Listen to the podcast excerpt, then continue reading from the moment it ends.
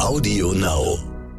Menschen, die in den unteren Einkommensbereichen äh, liegen, die haben mehr Sorgen, was die Zukunft betrifft, was die wirtschaftliche Entwicklung betrifft, was die Wohnungssituation betrifft, was die Zukunftschancen der Kinder betrifft. Das hat ja auch schon fast so was Zynisches, dass man sich so damit abfindet. Ja, das sind halt die, die sind eh immer stärker betroffen. Und ich finde, da dürfen wir auf gar keinen Fall hinkommen, sondern da müssen wir als Gesellschaft ganz dringend hingucken. Hallo und herzlich willkommen zu einer neuen Folge von Elterngespräch, dem Podcast-Talk von Eltern für Eltern. Mein Name ist Julia Schmidt-Jorzig. Ich habe selbst drei Kinder und jeden Tag neue Fragen. Heute an Leonie Schulte. Sie ist Mutter dreier Kinder und Journalistin. Mit ihr spreche ich heute über die Studie Kinderkrise Kraft, die Eltern in Auftrag gegeben hat und die sie fürs Heft zusammengefasst hat. Wir wollten wissen, was gibt euch als Familie in diesen turbulenten Zeiten Kraft? Trotz allem. Hallo Leonie. Hallo Julia. Ich muss es jetzt einmal verraten. Ich finde total cool, du sitzt nämlich im Bett, als du das aufnimmst. weil, äh, apropos Resilienz, weil da der beste Ton ist. Also das lobe ich mir, so muss es sein. Ja, genau. Herzlich willkommen in meinem Schlafzimmer. genau. apropos Homeoffice, dazu werden wir natürlich später auch nochmal sprechen. Mhm. Ähm, Leonie, wir wollen heute über die Studie sprechen, also was Mütter und Väter auf die Fragen geantwortet haben, die dann unter dieser Elternüberschrift Kinderkrise Kraft äh, sozusagen, was sie geantwortet haben. Mhm. Aber wir haben auch gesagt, lass uns so ein bisschen auch über pers unsere persönlichen Erfahrungen sprechen. Wir haben beide drei Kinder. Mhm. Also wir haben das alles mit durch und haben ja die gleichen Gefühle letztendlich.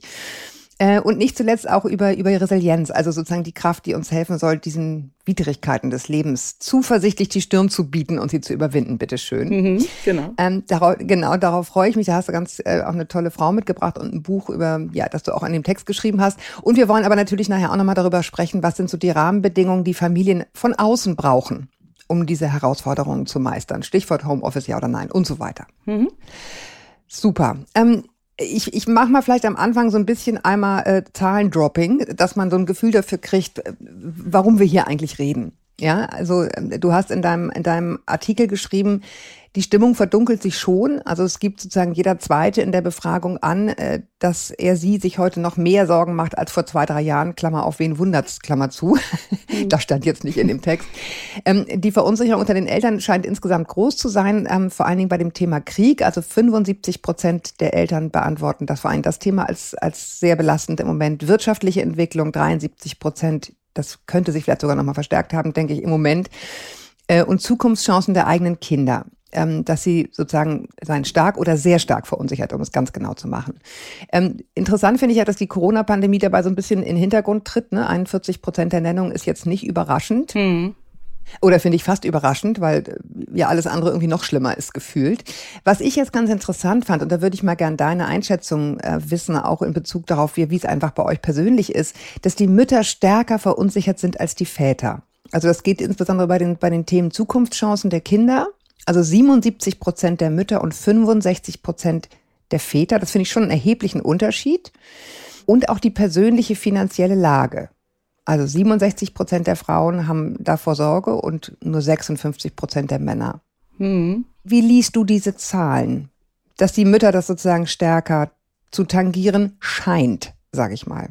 Genau, mir war das auf jeden Fall bei dem ersten Lesen der Ergebnisse auch direkt aufgefallen, die stärkere Belastung der Mütter und ähm, habe dann ähm, mit der, in den Recherchen habe ich mit ähm, unterschiedlichen Wissenschaftlerinnen und Wissenschaftlern gesprochen und zitiert habe ich ja unter anderem auch die ähm, Frau Dr. Lass, die sich genau, die macht Familienforschung ich weiß gar nicht, ob ich das jetzt gerade richtig sage. Also ähm, die ist ähm, Sozialwissenschaftlerin mhm. und ähm, guckt sich gerade die mhm. Familien mhm. in Deutschland ähm, genau an und ähm, ich fand es auch sehr interessant. Sie sagte aber, dass die stärkere Belastung von Frauen und von Müttern man tatsächlich immer wieder messen kann. Also scheint es offensichtlich so zu sein, dass wir Frauen und wir Mütter mhm. uns ohnehin etwas mehr Sorgen machen.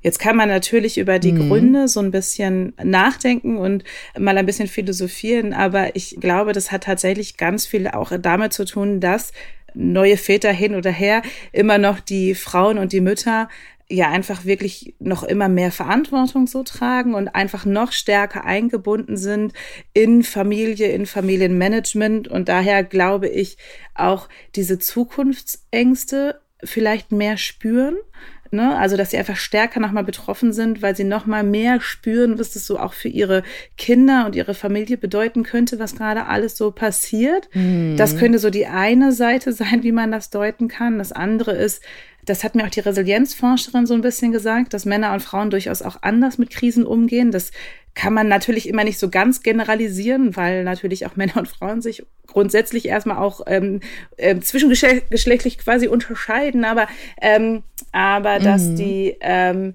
dass tatsächlich Männer sind ja gerne auch mal lösungsorientierter und ähm, Frauen machen sich da wirklich dann einfach manchmal auch deutlich mehr Gedanken noch. Das ist so ein bisschen, ähm, das sind eben so zwei unterschiedliche Herangehensweisen, die finde ich aber beide eben auch ein bisschen erklären können, warum äh, da Mütter noch stärker betroffen sind von dieser Verunsicherung. Ja, und, und, und meine These ist inzwischen, also ich kann sagen, bei uns ist es eins zu eins genau so. Äh, und mich hat es fast entlastet, das zu lesen, weil ich schon manchmal denke, irgendwie habe ich sie nicht alle mhm. oder ne, mhm. äh, warum ist der immer cool und ich nicht? Äh, und ich habe inzwischen die These, dass es auch gut so ist, dass es diese beiden Ansätze gibt, weil die Mitte wahrscheinlich, die, die Wahrheit wahrscheinlich irgendwo in der Mitte liegt. Hm. Ne? Also zum einen zu sagen, hm, lass uns schon mal denken, sozusagen an übermorgen, weil wer weiß, was da alles kommt. Das ist auch nicht ganz blöd. Genau. Genauso wie es nicht ganz blöd ist zu sagen, lass uns mal eine Nacht drüber schlafen. Und irgendwo dazwischen äh, liegt sozusagen die Wahrheit, glaube ich. Ne? Also dass so dieses äh, nicht hyperventilieren, bevor es nicht. Mein Mann sagt immer, wir gehen über die Brücke erst, wenn sie da ist. Ja. Ja. Und das, das trifft es total gut, weil, also mir hat es über die Jahre wirklich geholfen, mich da auch anzunähern und zu sagen, ja, das ist total richtig. Hm ähm, sich da so Stück für Stück so ranzurobben und irgendwie, wenn das Problem da ist, dann irgendwie zu gucken, wie kriegen wir es, wie kriegen wir es gelöst. Ne? Wie ist es bei euch? Ja, ähm, genau. Bei uns ist es ähm, ein bisschen so, ich merke das manchmal auch in so Streitsituationen, ne? dass mein Mann dann gerne direkt irgendwie eine Lösung parat hätte. Und ähm, äh, der ist, ähm, bei denen trifft es auf, bei ihm trifft es auf jeden Fall zu, dieses Lösungsorientierte.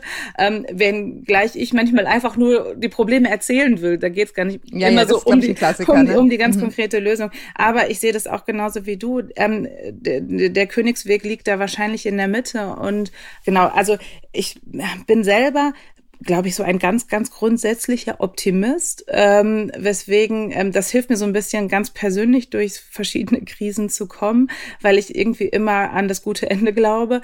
Ähm, aber natürlich braucht es da auch immer noch mal ähm, so ein bisschen auch den Realitätscheck. Und mhm. ich glaube, mein Mann und ich, wir ergänzen uns da ganz gut. Ähm, also ich denke immer, ach, das wird schon alles immer ganz gut werden und so. Und ähm, er guckt dann immer manchmal noch mal so ein bisschen, ja, wie sieht's denn jetzt hier wirklich aus und was brauchen wir jetzt gerade und so. Ne? Ja, ja, genau. Das fand ich übrigens immer an diesem, an diesem lösungsorientierten, das ist natürlich schon absolut zielführend. Ne? Also sich immer nur Sorgen zu machen, davon wird es auch nicht besser. Das muss man klar sagen. Also ich sage jetzt mal sowas wie Finanzsorgen. Hm. Ne? Also wenn du immer denkst, ah, wird das irgendwie alles hinhauen und so, dann äh, würde ich mal glauben, dass es schon sehr, sehr sinnvoll sein kann, sich einfach mal auf die Arschbacken zu setzen und das mal auszurechnen. Das ist letztendlich, genau. ähm, also das, das, was man rechnen kann, das ist hilfreicher und ich würde mal sagen, vielleicht in der Tendenz bei aller Unterschiedlichkeit äh, zwischen den Geschlechtern sozusagen etwas, was Männer eher tun würden, eine Excel-Tabelle machen und man denkt so, oh, ich will doch einfach nur drüber reden, dass ich Angst habe. Ja, aber es hilft halt auch nicht wirklich bei der Sache. Ne? Also genau. was hilft, ist zu gucken, äh, wie ist eigentlich der Finanzfluss und was wäre, wenn. Und das ist, ähm, insofern finde ich dieses Lösungsorientierte schon, schon wirklich auch einen guten Ansatz. Ne? Es ist halt auch so, ich weiß nicht, ob es dir auch so geht. Das hat vielleicht ein bisschen was mit unserem Job zu tun, aber sicherlich auch einfach mit der Zeit, in der wir leben. Und es wird sicherlich auch anderen Eltern auch so gehen, ähm, dass wir auch einfach so ein bisschen auch erschlagen sind von den Nachrichten. Und ich bin total empfänglich für Nachrichten mhm. und für das, was so in der Welt passiert. Und das macht natürlich auch so ein bisschen was damit, wie sich das die Welt auch anfühlt. Ne? Mhm. Und ähm, ich meine, das haben wir auch in der Studie auch so abgefragt, wie so ähm, das Thema Medien, Medienkonsum und so weiter mhm. ähm, äh, eingeordnet wird, weil es natürlich auch eine unterstützende Funktion hat, die äh, wir selten diskutieren. Ähm, wir sehen ja immer das Problematische. Aber um hier nochmal kurz den Bogen zu schlagen, also ähm, die Welt erscheint auch mir manchmal sehr bedrohlich, wenn ich mich die ganze Zeit mit diesen bedrohlichen Szenarien so auseinandersetze, weil ich das ganz oft auch einfach auch als Nachricht dann so konsumiere. Und ähm, wenn ich dann aber auf unser tägliches Leben hier so gucke, das ist ja dann auch immer, das ist ja auch ein Realitätscheck, ne? dass man dann mal so schaut, wie sieht's denn eigentlich, wie krisenhaft ist denn jetzt gerade unser Leben hier? Und ähm, tatsächlich geht es uns ja immer noch an vielen Stellen sehr gut. Mit uns meine ich jetzt vor allen Dingen so meine privilegierte Blase hier. Ne? Ich weiß, dass es anderen Familien in Deutschland anders geht und das versuche ich, finde ich auch immer ganz wichtig, das so einzuordnen für einen selbst, aber genau es einzuordnen. Und wenn ich da ehrlich bin, geht es uns ja dann auch ganz gut noch. Genau, also wie gesagt, das ist natürlich immer, also gerade wir, glaube ich, die wir noch ganz gut verdienen und, und, irgendwie nett wohnen und wo noch Luft ist, irgendwie, das ist natürlich absolut eine Blase. Trotzdem erinnere ich auch noch aus einer Verhaltenstherapie, die ich mal gemacht habe, da sagte die Therapeutin immer zu mir, ist es wahr? Das ist eine totale Kernfrage gewesen und ist es wahr, ist nämlich genau dieser Realitätscheck im Jetzt. Nicht dieses sorgenvolle in der Zukunft leben, sondern ist es jetzt wahr? Also ja, klar, ich kann zum Beispiel sagen, unser, unser Strandbad hier war geschlossen. Das ist jetzt kein Strand, sondern das ist so ein Teich in der Nähe, hm. wegen Wassermangel. Ne, da kann ich dann schon sagen, ja, das ist auch leider jetzt hier wahr. ne, das Ding ist zu, weil einfach es alles zu heiß ist. Ähm, und trotzdem hast du natürlich hier vor Ort, wenn du merkst, so, ähm, was würde denn passieren, wenn jetzt einer gekündigt würde oder was würde passieren, wenn dieses oder jenes und dann sich mal ganz klar zu fragen, es gibt ja so eine Verschlimmerungs äh, sozusagen Philosophie, sag mal durchzuspielen, so wenn das passiert, was machen wir denn dann, was machen wir denn dann und zwar ganz kleinteilig hm. und dann hast du halt, wir waschen trotzdem Wäsche, wir werden trotzdem Armbrot essen, wir werden und, und dann wird das alles irgendwie so händelbar. Ne? Hm. Also so dieses das Runterbrechen aufs, aufs tägliche Leben. Ich, wir haben im Vorgespräch ja auch gesprochen und ich will es jetzt auch nochmal erzählen bei mir war das so, dass ich äh, wirklich totale, äh, also Depression kann man schon sagen, hatte am Anfang dieses Krieges, weil ich dachte, das kann jetzt nicht irgendwie auch noch sein. Ähm, und es auch gar nicht mehr schauen konnte, wie du sagtest. Ne? Ich konnte diese Nachrichten nicht mehr konsumieren. Ich glaube, es ging ganz vielen Leuten so. Hm. Ähm, und ich, also ich habe es einfach nicht mehr ausgehalten, schon gar nicht abends um elf, weißt du, so kurz bevor man sich dann schlafen legen soll, nochmal schnell ein paar Raketeneinschläge in Kiew. Nein, also ging irgendwie nicht. Und dann gab es aber den Moment, wo hier eben bei uns in unserem äh, Einfamilienhaus unten zur Miete ähm, äh, über die Gemeinde eine Flüchtlingsfamilie eingezogen ist. Und es war wirklich der Moment, also wo einerseits sozusagen das Grauen hier eingezogen ist, aber das stimmt eigentlich nicht ganz, sondern eben vor allen Dingen das Gefühl von, hier kann ich jetzt was machen. Mhm. Ne? Also die sind jetzt hier, ich kann diesen, dieses Arschloch in Moskau nicht aufhalten, aber ich kann denen, die jetzt hier sind, da kann ich halt einen Unterschied machen. Und das trifft, schließt so ein bisschen den Kreis zu dem, was du sagtest. Ähm, hier vor Ort gucken, ne? der Realitätscheck in meinem Hier und Jetzt.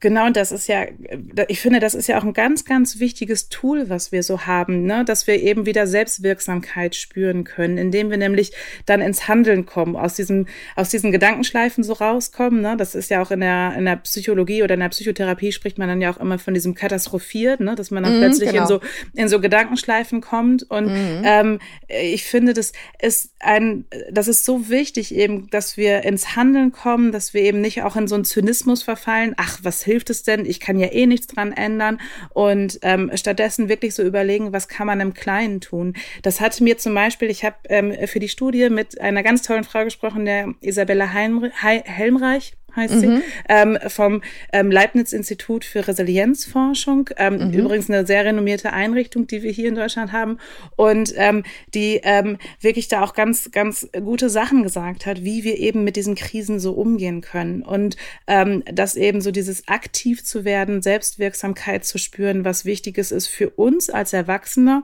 und ich finde ganz wichtig ist für Kinder. Wir sind ganz ja genau. Eltern Danke, und die Kinder. dass du den Bogen schlägst. Super. Ich habe nämlich schon gedacht, ich muss gleich auf die Kinder ich muss auf, auf jeden Kinder Fall. Ich schon.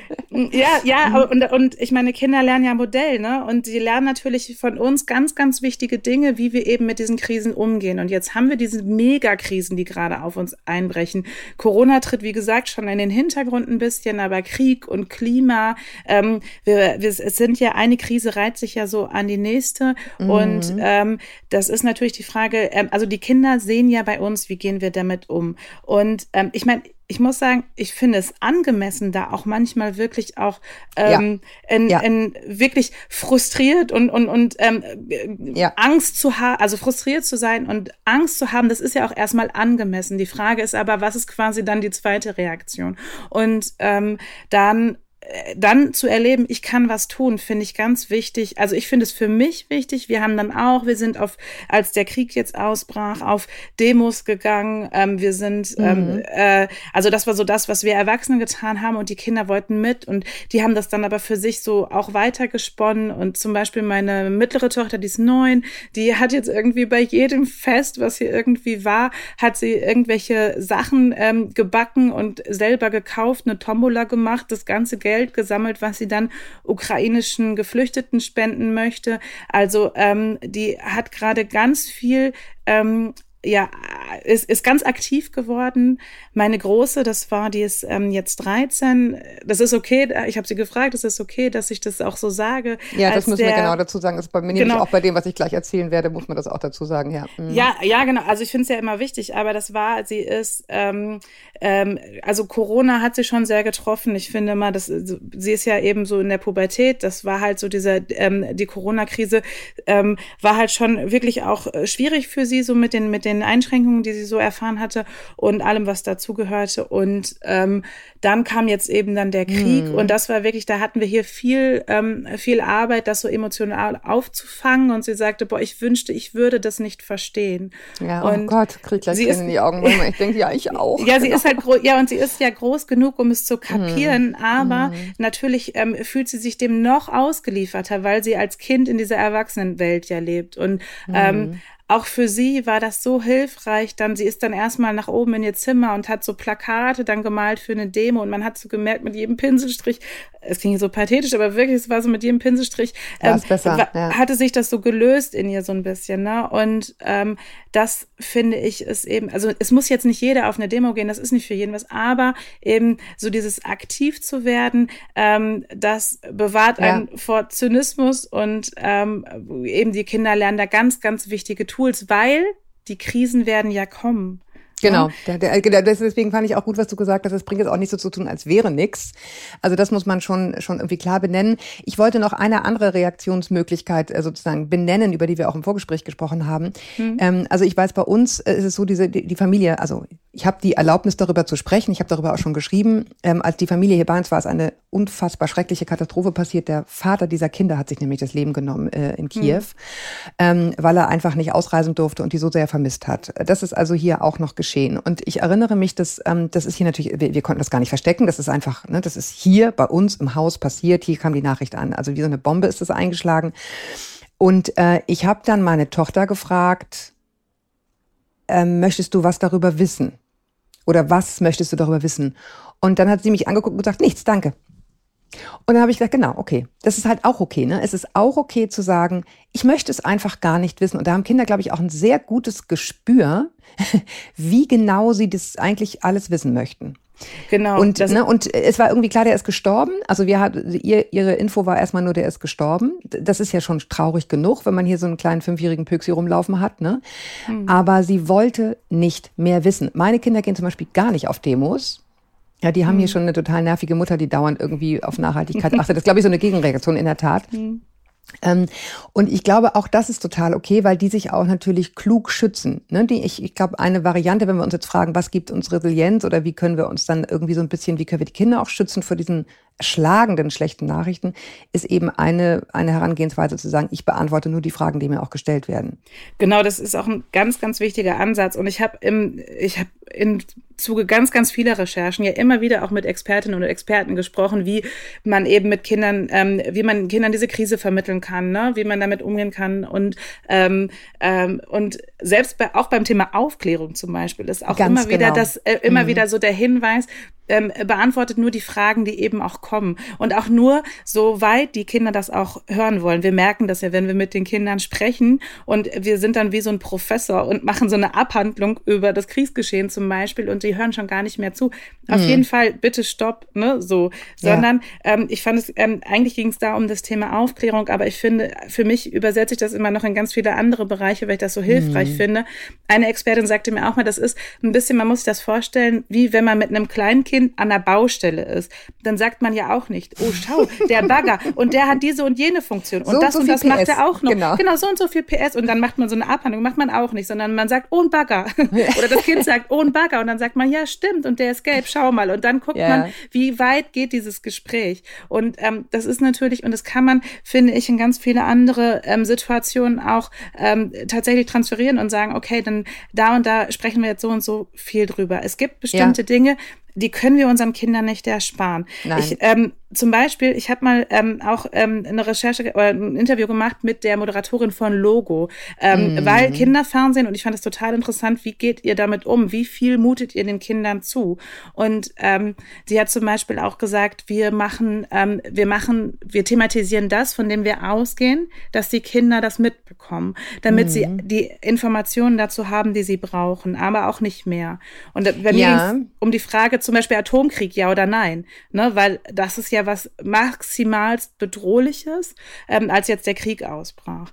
Und dann haben sie gesagt, sie haben es eh aufgeschnappt. Dann haben wir zumindest einmal kurz erklärt, was es ist, aber immer auch mit einem guten Ausgang. Also immer auch nicht im Sinne von, wir lügen die Kinder nicht an, aber wir zeigen auch auf, was für Möglichkeiten es gibt und lassen sie eben nicht einfach nur mit der schlechten Nachricht alleine zurück. Genau, weil das finde ich nämlich den, den einschränkenden Punkt bei äh, nicht mehr Fragen beantworten, äh, als sie haben weil nicht alles wird einem ja erzählt, ne? Und trotzdem mhm. kriegen sie auf dem Schulhof zu hören, ach, kannst du eh vergessen, ich gehe gar nicht mehr zum Sport, weil morgen platzt eh das Atomkraftwerk in Zaporizhia. ja, ne, so, ja. das kriegen die halt trotzdem äh, an den Kopf geschmissen und nicht alles kommt zu Hause an. Also das würde ich jetzt das, das als einziges Einschränkendes sagen, ähm, wenn wir uns fragen, wie viel besprechen wir mit den Kindern, weil die Medien, die sie konsumieren, da sollten wir schon hinschauen, was konsumieren die da, um zu wissen, mit was arbeiten die vielleicht im Stillen, ohne dass wir es mitkriegen. Also das, das ähm, kann ich mir schon als sinnvoll vorstellen. Ich würde gerne noch eine, eine andere Sache ab, äh, ansprechen, ähm, nämlich, äh, das hattest du auch in deinem Artikel geschrieben über, über, diese, über diese Krise, also über diese äh, Kinderkrise Kraft. So was, was gibt denn den Eltern dann die Kraft, dass sie es auch selber hinkriegen? Und da war, ähm, also selber hinkriegen, sich zu stärken, will ich damit nur sagen. Mhm. Ähm, und da war ein ganz, ähm, ein ganz großes Thema auch Rituale. Mhm. Genau unter anderem eben einfach, dass die Kinder selber den Kindern, äh, den Eltern die Kraft geben, also die Tatsache, dass es sie gibt. Und da fand ich ganz interessant, ähm, dass 79 Prozent aller Befragten äh, sagen, irgendwie Kinder geben mir Kraft, aber vor allen Dingen Mütter mit 84 Prozent und nur 73 Prozent der Väter. Und das finde ich jetzt ja irgendwie so ein, also so, so Zahlen, wo man denkt, hä?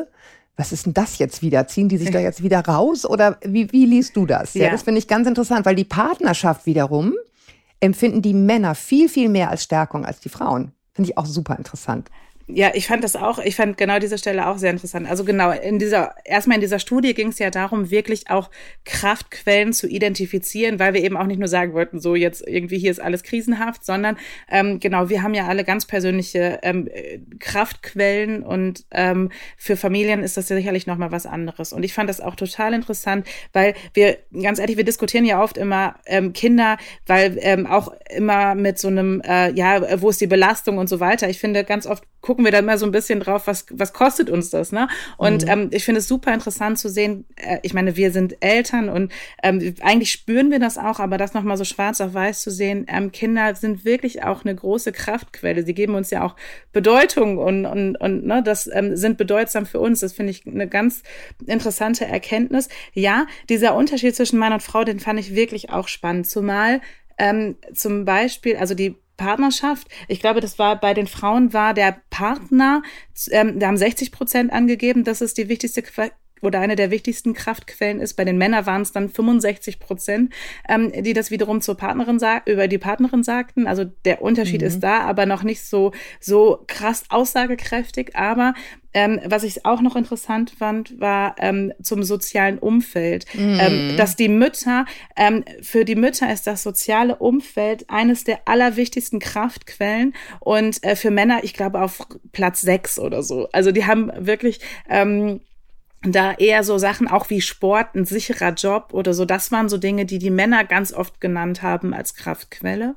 Ja, und, und Mhm, ja, Entschuldigung, Entschuldigung. ja, und ich finde eben, das verleitet zu einem totalen Schema F-Blick. Ja, dass man denkt, ja klar, ne? Die machen ja. jetzt wieder Hobby und Sport. Und ich habe echt gedacht, äh, ja, erstens, davon könnten wir uns mal eine Scheibe abschneiden, ne? Uns den Raum zu nehmen, weil ich glaube, auch Frauen würden gern zum Sport gehen, nur wir erlauben es uns irgendwie häufig nicht. Mhm. Ähm, also das ist das eine. Und das andere ist auch diese Fixiertheit auf den Job, ne? das spiegelt für mich im Grunde nicht so sehr wieder, ja, Männer hängen halt mehr am Job als Frauen, sondern in der, in der realen Welt ist es, Klammer auf leider, Klammer, äh, Klammer zu, immer noch so, dass die Männer in ganz, ganz, ganz vielen Familien die Hauptverdiener sind und ein unfassbarer Druck auf denen lastet. Ja, und wir haben ja auch nach sicherem Job gefragt, das muss man ja sagen. Ne? Also wir haben ja nicht genau. gefragt, findest du deinen Job jetzt spitze, sondern wir haben ja auch gefragt, was ist die Kraftquelle und ist es, wenn man jetzt die Betonung auf sicherer Job legt, mhm. finde ich, zahlt es genau auf das ein, was du gerade sagst, weil es so ein bisschen auch ausdrückt, ja, wenn der Job sicher ist, dann ist diese wichtige Funktion, die eben noch viele Väter eben gerade in diesen Familien erfüllen, nämlich der Familienernährer zu sein, wenn der Job sicher ist, ist das auf jeden Fall schon mal eine Baustelle weniger, über die muss ich mir weniger Gedanken machen und diese Sicherheit gibt mir Kraft. Ja, ja, total. Und ich finde halt auch noch was, ähm, finde ich auch ganz wichtig für Frauen zu wissen, innerhalb dieser Partnerschaften, die sich äh, häufig emotional dann ja auch so auf die Kinder stürzen. Also nicht, dass jetzt Väter ihre Kinder weniger lieben. Ich hoffe, ich muss jetzt nicht dazu sagen so. Aber ne, so dieses, es ist irgendwie, das ist jetzt total mein Leben. Wie wichtig für Männer offenbar dieser soziale Arm nach draußen ist, den die Frauen häufig darstellen. Das ist ja auch ein Teil dessen, was einem so leid tut, wo man denkt, Mensch, ihr könnt es doch auch selber. Aber ich finde, sich das auch nochmal klar zu machen als, äh, als Partnerin, wie wichtig man eigentlich in dieser Beziehung als Partnerin ist. Ja, genau. Wie wichtig wir sind für, für, also wie gesagt, es geht jetzt um heterosexuelle Beziehungen und es trifft nicht auf jeden ja, zu. Ich ja, finde ja, immer, das, muss man so ein bisschen, ja, das, das muss man, sagen. da muss man so einen kleinen äh, Disclaimer quasi einbauen. Ne, das ist ja immer, ähm, Gut, äh, trifft eben machst. nicht auf, auf alle zu. Aber ähm, ich spreche jetzt eben mal von heterosexuellen Beziehungen und das ist tatsächlich, ähm, wir glauben ja immer, wir sind noch viel, schon viel weiter. Es kommt ja auch noch mal an anderer Stelle in dieser Studie kommt ja auch noch mal dieser Gedanke, wo wir denken, okay, waren wir nicht schon weiter? Aber es ist halt halt, ähm, trotzdem haben wir eben noch oft diese Rollen. Und ähm, du hast gerade gesagt, wir Frauen können uns von den Männern vielleicht mal ein bisschen was abgucken und ähm, solche Dinge wie eben Sport oder so, ne, dass solche so Hobbys an sich, ähm, dass wir denen vielleicht mehr Raum zugestehen das können wir uns bei denen abgucken, aber Männer können sich auch abgucken, eben wie wichtig so ein soziales Netz ja, sein kann. Das meinte und, ich ja mit dem, ja. Mhm. Genau, genau. Und das ist so ein bisschen, wir sind jetzt so der Arm nach draußen, was du gerade sagtest, ne? Aber ähm, dass wir, ähm, dass Männer da wirklich auch nochmal noch mal irgendwie ja den Blick dafür schärfen, weil wir haben gerade über die Lösungsorientierung gesprochen und wie gut das ist. Und das stimmt ja auch. Und dass man und auch so ein bisschen so hands-on, ne? Ich mache jetzt irgendwie, ich gucke jetzt, was tut mir gut und dann mache ich das und dann gehe ich zum Sport. Das hat sicherlich auch was Gutes. Aber ich musste beim Schreiben, ich habe in, in dem Text selber habe ich dann gar nicht mehr den unbedingt erwähnt, aber ich musste ähm, ganz oft an den ähm, Robert Waldinger heißt er, glaube ich. Ich weiß nicht, ob du diesen TED Talk kennst. Das ist ein TED Talk ähm, zum gelungenen Leben. Das ist eine äh, Studie, die ähm, eine Langzeitstudie aus Harvard, 75 so, ja. Jahre mhm. lang. Kennst du diese Studie? Ja, ich finde es faszinierend. Genau. Ja. Was ist ein gelungenes Leben? Und die Essenz aus diesem aus dieser 75-jährigen Studie ist mit, mit ähm, zigtausenden Leuten, ne? Ja, mit zigtausenden Leuten und äh, total interessant einfach, weil sie diese Menschen einfach über viele, viele, viele, viele Jahrzehnte begleitet haben und so geguckt haben, was ähm, ist quasi, ähm, was sind die entscheidenden Faktoren für ein gelungenes Leben. Und ähm, wenn sie das nach diesen riesigen Datenmengen, wenn sie die ausge oder als sie die ausgewertet hatten und immer noch auswerten, was sie sehen ist, es sind die Beziehungen. Es ist ein Mensch, der mit 50 Jahren gelungene Beziehungen lebt, hat eine viel, viel höhere Wahrscheinlichkeit, mit 80 80 immer noch verhältnismäßig gesund zu sein. Also ich finde das mm. so interessant. Und wirklich, also muss es nochmal, ich will es nochmal genauer machen, und das hat wirklich mehr Einfluss als die finanzielle Unabhängigkeit. Ne? Also eine finanzielle Grundsicherheit hat auch einen riesengroßen Einfluss. Also die, die, die Erfüllung der Grundbedürfnisse, überhaupt ein Dach über dem Kopf, überhaupt genug zu essen, das ist ja schon mal wahnsinnig viel. Das haben äh, Millionen Menschen auf der Welt nicht.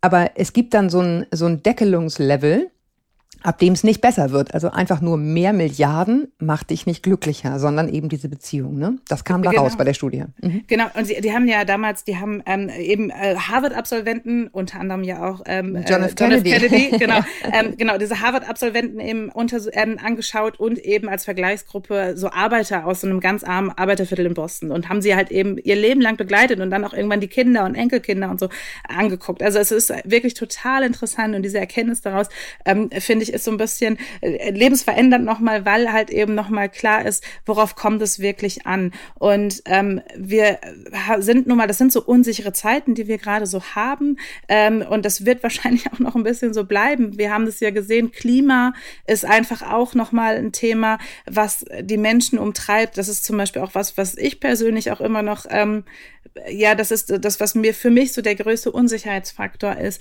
Und ähm, dass ähm, diese Krisen, dieses Krisenhafte, diese, diese Ungewissheiten und Widersprüchlichkeiten, die sind dem Leben zugehörig und die werden bleiben. Aber ähm, ja. was uns wirklich als ganz, ganz große Kraftquelle dient, sind die Menschen um uns herum.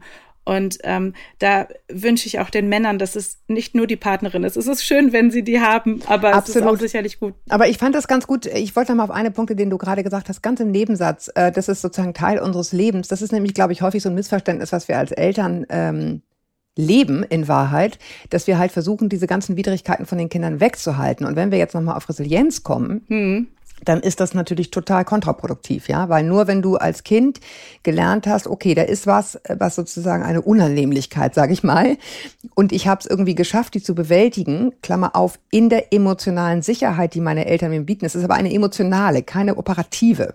Ja, nicht meine Eltern schaffen jeden Stein aus dem Weg, sondern ich weiß, bei denen kann ich auch kommen, wenn es schiefgelaufen ist.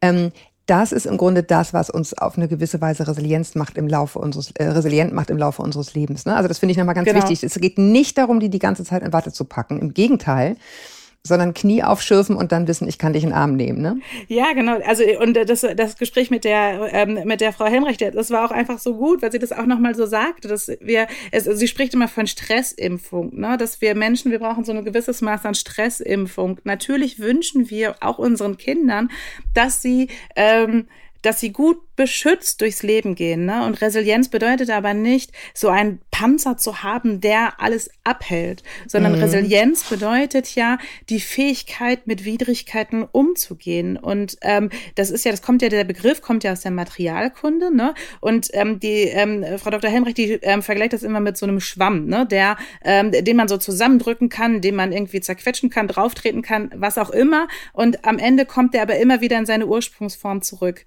Und ähm, das ist ja das, was Resilienz eigentlich ausmacht. Und wenn wir das mal übertragen auf die, auf das ähm, Großwerden mit den Kindern, ja, dann, dann ähm, heißt es nicht, dass nichts auf diese Kinder einwirken darf, sondern es heißt, ähm, resiliente Kinder schaffen es ähm, wieder unbeschadet äh, oder unbeschadeter aus solchen Krisen herauszukommen. Und da finde ich ganz, ganz wichtig die Erkenntnis, dass wir Menschen ohnehin schon sehr resilient sind. Wir gucken uns, ähm, wir, wir schauen immer wirklich, wir haben so ein bisschen, wir gucken immer so auf diese ganzen Krisen und wir sind immer angsterfüllt. Und ähm, was wir manchmal eben verkennen oder schlicht und ergreifend auch vielleicht nicht wissen, ist, dass ähm, der Mensch an sich schon wirklich sehr resilient zur Welt kommt. Es gibt auch da wirklich sehr interessante Studien, dass zum Beispiel bis zu 85 Prozent aller Menschen, die potenziell traumatische Lebenserfahrungen gemacht haben, aus diesen Erfahrungen rausgehen, ohne eine große Dysfunktion ja, zu haben. Aber ne? da, da muss ich einmal ganz kurz einrenken, äh, ein, eindenken äh, oder ein, wie nennt man das, einhaken. Das ist total richtig, aber wichtig ist trotzdem, also wir sagen ja nicht so à la Johanna Hara, äh, lass die Kinder schreien, ne, äh, was uns nicht stark macht, äh, tot macht, macht uns nachher, ja genau, ne, das Nein, nicht. auf keinen Fall. Denn diese emotionale Sicherheit, ähm, für die wir als Eltern verantwortlich sind, die ist natürlich total entscheidend darüber, wie stressresistent unsere Kinder werden. Also wenn du dich sicher gebunden fühlst als Kind, und da geht es nicht um Abhärtung, ne, sondern dann bist du in der Lage, genau auf das, was du gerade erzähltest, eben resilient zu reagieren und zu sagen, das war jetzt ein Riesenscheiß, aber mein Grundvertrauen in die Welt ist so gut, Klammer auf, weil meine Kindheit so gut war, ja. so sicher gebunden, dass ich es, dass ich mich wieder als Schwamm regenerieren kann. Ne? Also genau. das, diese Unterscheidung ist mir nochmal ganz wichtig. Ne? Ja, genau. Da, da gibt ja auch äh, von der Amy Werner, das ist ja so ein bisschen die Pionierin der Resilienzforschung. Die hat vor, ähm, ich glaube, 60 Jahren war das in Hawaii, ähm, ja diese Studien gemacht zur, ähm, also äh, die Entwicklung von Kindern letztendlich beobachtet, mhm. ne, über eine mhm. lange Zeit.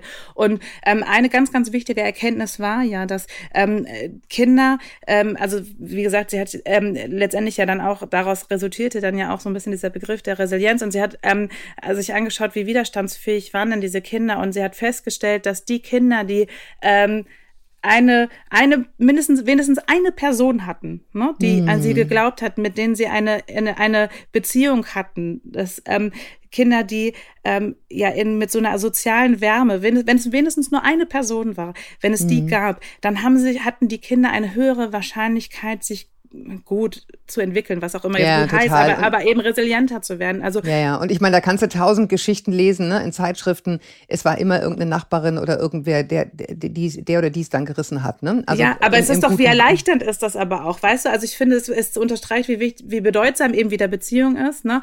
Aber ich finde es auch so erleichternd, weil ähm, wir kennen, also die, es ist ja immer Anlage Umwelt und die Menschen kommen nun mal unterschiedlich zur Welt. Ja, so ähm, mhm. ähm, in, in der Resilienzforschung spricht man auch von Löwenzahnkindern und Orchideenkindern. Es gibt einfach die einen Kinder, die ein bisschen widerständiger ähm, quasi mhm. sind, wenn sie genetisch mit, bedingt genau auch, genetisch ne? genau mit mit dem, was sie so mitbringen. Ne? Ja. Das sind dann eben so die die Löwenzahnkinder, ja, die sich auch irgendwie durch die Steine ähm, ähm, eben quetschen, um um um äh, gedeihen und blühen zu können. Und dann gibt es die Orchideenkinder, die vielleicht ein bisschen ähm, ja ein bisschen mehr Pflege vielleicht brauchen, aber auch die können wunderbar gedeihen. Ne? Also das ist halt, man hat so ein bisschen das, was was von den Genen mitgegeben wird, aber eben auch ähm, die Umwelt, die einwirkt. Und da finde ich, haben wir Eltern ja ganz viel, ähm, ganz viel in der Hand, ganz viel gut zu machen, weil eben auch auch die Entwicklung des Kindes und all das ist ja sehr robust. Wir haben uns ja die Kinder gedeihen wirklich in den Favelas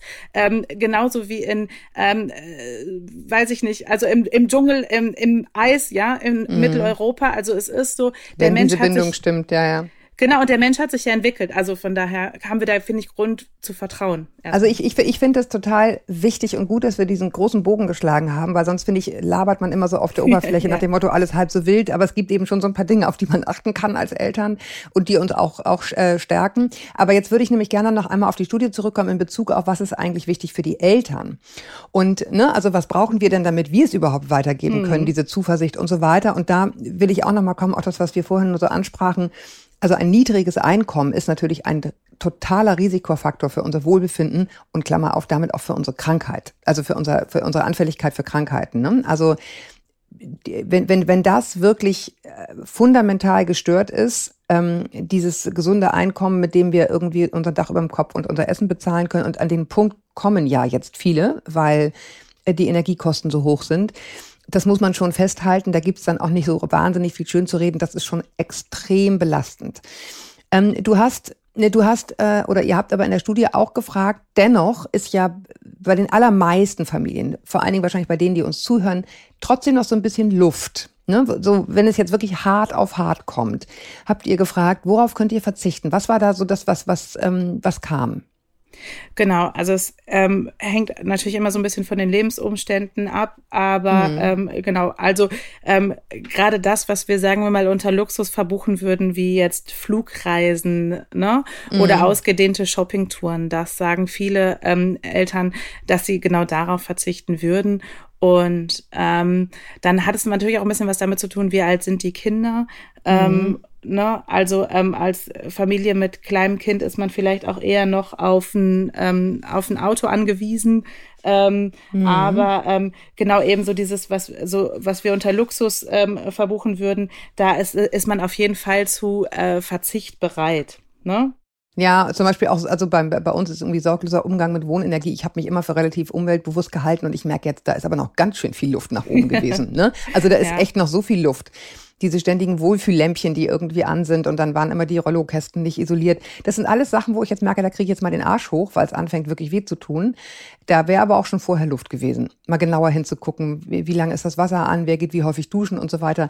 Das finde ich auch nochmal sehr erhellend gerade, ehrlich gesagt, jetzt wo der Druck so steigt, dass da auch noch durchaus Luft ist.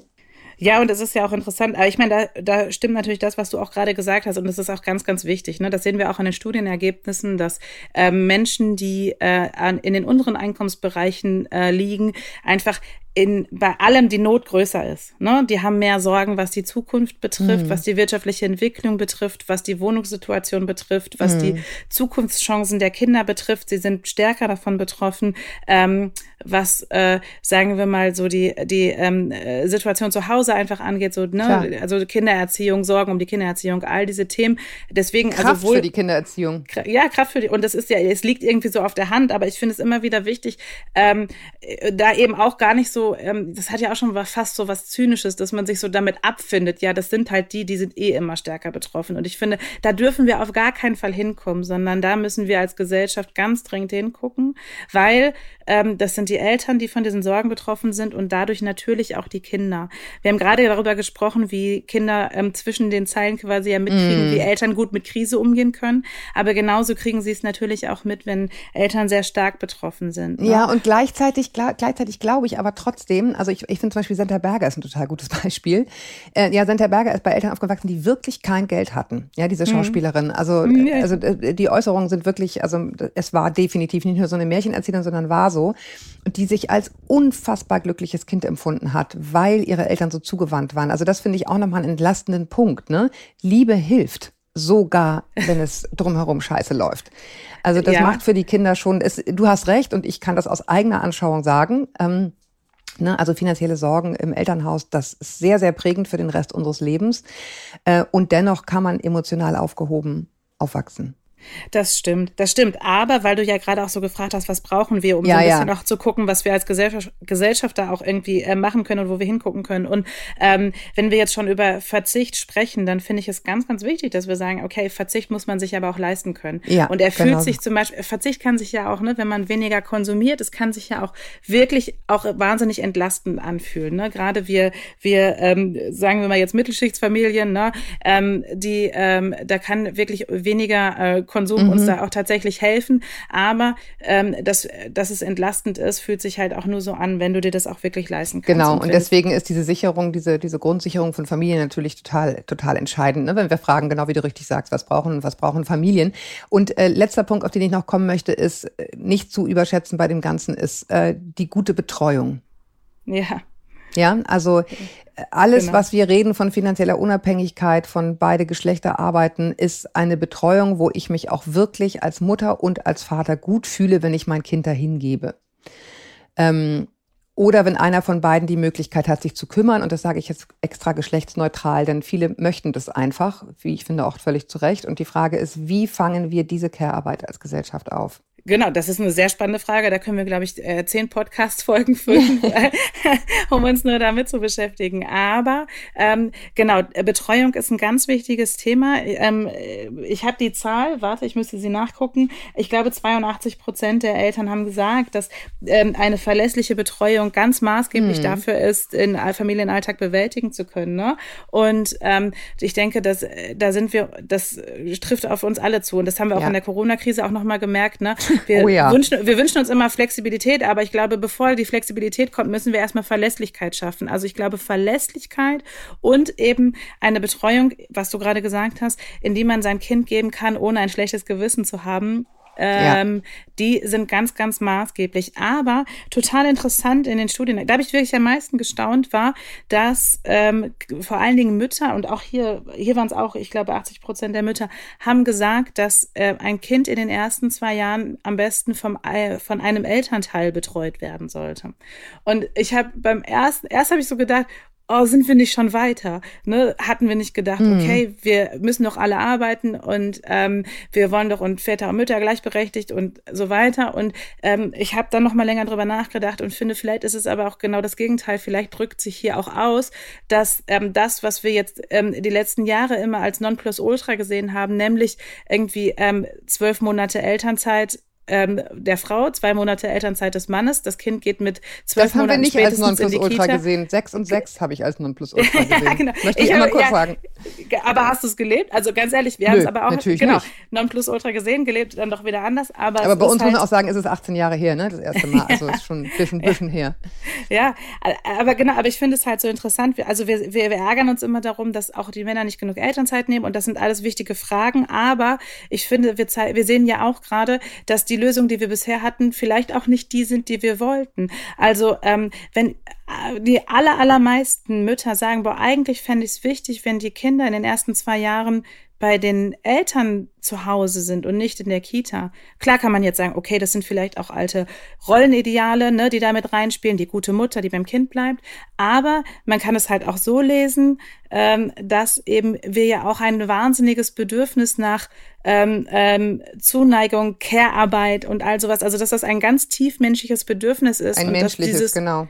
Genau, ein menschliches, nicht ein Frau, nicht ein weibliches, ein, ein, ein, genau. Nicht ein weibliches, genau, nicht nur für die Frauen, sondern ein menschliches Bedürfnis und ähm, wo wir vielleicht auch uns äh, auch ähm, diese Zeit eigentlich auch nehmen wollen würden, aber es nicht möglich ist aus, genau. und äh, das ist wirtschaftlichen nämlich, Gründen genau. oder und, was auch immer. Und das ist nämlich der Punkt, der mir an der jetzigen Diskussion nicht gefällt. Also ich arbeite Vollzeit bei drei Kindern, ne? ich habe das immer versucht irgendwie hinzukriegen, aber ich muss trotzdem sagen, was mir gar nicht gefällt an der jetzigen Entwicklung, ist, dass jetzt so ein bisschen die Frauen, die sich kümmern wollen oder die Männer, die sich kümmern wollen, die doofen sind. Und dann kann ich nur sagen, ist der Blick auf Care-Arbeit ein sehr abfälliger ja. und dover und den möchte ich nicht. Die doofen ja, also, im Sinne von, warum Ja, wie kann man so bescheuert sein? Ja, ja, jetzt genau. machst du immer noch alles alleine. Wie hohl kann man bitte sein? Genau. Und wo ich denke, nee, ehrlich gesagt, so möchte ich es nicht gelesen wissen. Ja, nee, weil das ist ein, Fall. das ist, das ist eine Diskreditierung. Das meine ich jetzt auch gar nicht gegen dich, sondern grundsätzlich. Es ist mir super wichtig, diese Unterscheidung zu machen, weil das ist nämlich ein Ton, der, der finde ich eine totale Schieflage da reinbringt und der unter anderem übrigens auch dazu führt, warum Leute, die in Care-Arbeiten, äh, in Care-Berufen arbeiten, so beschissen bezahlt werden, weil das immer abwertend betrachtet wird, diese Care-Arbeit. Und ich sehe das genau andersrum. Ich habe nämlich auch, apropos Reden und anders gelebt, viele Jahre lang in Teilzeit gearbeitet, weil es sich für mich und für, für meine Kinder stimmig angefühlt hat. Man muss dann sehr klar für einen finanziellen Ausgleich sorgen. Das sage ich hier gleich mit Ausrufezeichen dazu. ja, weil sonst ja. halt bist du nämlich als Frau wirklich die Gearschte. Man kann es nicht anders sagen. Genau. Aber, ähm, aber ich finde schon, äh, ich, ich wünsche mir da einfach eine Wertschätzung der Care-Arbeit, die sich übrigens nicht nur auf Kinder erstreckt, sondern eben auch auf alte Leute. Genau, und die ja ehrlicherweise unsere Gesellschaft zusammenhält. Also mir will ja auch wirklich nicht in den Sinn, warum wir Mensch, äh, die Arbeit an Maschinen besser bezahlen als die Arbeit an Menschen. Also das ist ja wirklich völlig verrückt. Ne? Ähm, genau, aber wir müssen das, wir müssen uns da wirtschaftlich absichern. Das müssen wir als, äh, als Paare tun, weil der Staat es ja leider nicht tut. Aber ich finde, wir müssen halt auch von Das den muss man aber nochmal deutlich sagen, der Staat tut es nicht ausreichend, ne? Genau. Wo wir genau, davon reden, was wir brauchen nicht. als Familie. Genau, der Staat tut genau. es nicht. Ja. Der Staat tut es nicht und wir müssen, wir müssen so zweigleisig fahren. Ne? Wir müssen für uns ein Lebensmodell finden, ähm, was auch lebbar ist. Ja, also wo ja. wir, ähm, wo wir ähm, nicht die gesellschaftlichen Ideale vereinen, sondern unsere eigenen, wenn wir, wo wir das vereinen können, was für uns wichtig ist und wo wir auch Kraft finden im Alltag. Ne? Ja, und das ja. Mhm. Entschuldige, du merkst nur gerade, ich komme gerade richtig in Wallung. Sorry, deswegen unterbreche ich dich die ganze Zeit. Aber ich finde wirklich, ich finde, es gibt, ich will einmal diesen ganz klaren Zusammenhang aufzeichnen. Also angenommen, ein, ein Paar scheidet sich. Angenommen, wie es in 85 Prozent, ich glaube sogar mehr äh, der, der Fälle äh, der Fall ist, die, die Mutter wird sich um die Kinder kümmern, ja. Ähm, sie, äh, die Kinder haben eine Scheidung hinter sich oder eine Trennung hinter sich, was schon mal nicht ohne ist. Und dann wird sozusagen von dieser Frau verlangt, jetzt, jetzt sei doch nicht so bescheuert und geh in Teilzeit und kümmere dich um die Kinder, sondern geh bitte in Vollzeit, sonst wirst du ja nie finanziell unabhängig. Das ist das, was der Staat im Grunde möchte, denn er hat das Unterhaltsrecht abgeschafft. Das genau, ist, das Frauenwegwerfgesetz, genau, wie man ja, es nennt. Ja. So, und, und dann kann man sagen, ja, das ist im Grunde eine gute Idee zu sagen, komm in die eigene finanzielle Unabhängigkeit. Das ist im Grunde, finde ich, vom Staat ein richtiger Schritt. Nur die der, die, der andere Seite der Medaille muss natürlich auch stimmen, äh, dass nämlich dann die Betreuung auch so gut ist und die Flexibilität auf dem Arbeitsmarkt so gut, dass es auch geht.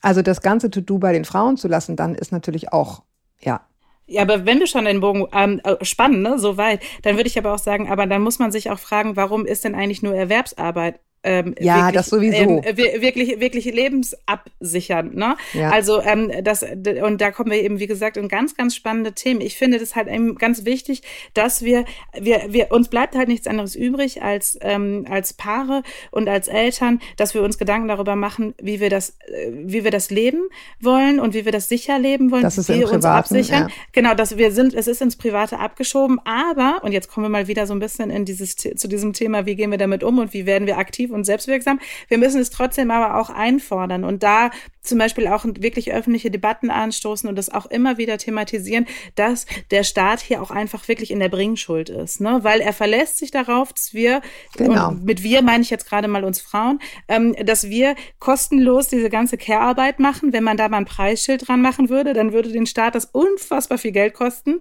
Ähm, alle verlassen sich darauf, dass ähm, die Frauen das alles schon irgendwie machen, die Kinder pflegen, die Alten pflegen, die Nachbarn pflegen, die, ähm, ne, da ist ja, findet ja ganz viel Kümmern, findet ja ein ganz ganz, ganz, vielen Stellen statt.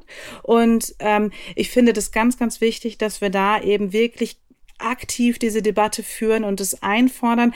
Ich finde schon politisch, es hat sich ein bisschen was getan in den letzten ja, 10, aber wir müssen Jahren, aber weil, genau, wir müssen ich dranbleiben. sage dir, wir müssen dranbleiben. genau, damit wir selbstwirksam aus dieser Krise kommen, genau. So, jetzt haben wir exakt die 50 voll. Und jetzt muss ich hier einen Schlusspunkt setzen. Aber ich finde, wir haben ziemlich große Bögen gespannt und dicke Bretter gebohrt. Also ich kann nur, ich kann nur sehr empfehlen, das Heft dazu auch zu lesen und diese Studie sich mal anzugucken. Wir werden das verlinken. Das Heft muss man kaufen oder darf man kaufen. Darüber freuen wir uns sehr, um den äh, tollen Artikel von Leonie darin auch zu lesen, die das alles nochmal so ein bisschen einordnet. Und unseres ist sozusagen ein Add-on. Toll, dass ihr so lange zugehört habt. Vielen Dank, Leonie, dass du so, äh, dir so viel Zeit genommen hast. Ich hoffe, du hast immer noch schön warme Füße unter deiner Bettdecke. sehr bequem. Ja, sehr schön, das freut mich. Ich habe es nämlich kalte, deswegen komme ich gerade drauf. Also, bis wir uns wieder hören, danke ich euch, danke ich dir und ähm, haltet den Kopf über Wasser. Ahoi aus Hamburg. Tschüss, tschüss, Leonie. Tschüss, Julia, danke euch.